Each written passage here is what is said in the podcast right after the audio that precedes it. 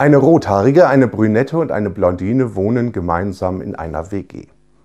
Als sie ein Geräusch hören, beschließen sie, sich in den großen Säcken im Vorratsraum zu verstecken. Im Vorratsraum findet der Einbrecher nun die drei Säcke. Neugierig tritt er gegen den ersten Sack, in dem sich die Rothaarige befindet. Die bellt laut auf. Wow, wow, meint der Einbrecher. Ach, nur ein Köter.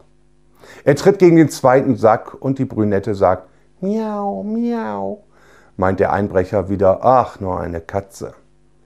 Er tritt gegen den dritten Sack, sagt die Blondine Äpfel, Äpfel, Äpfel,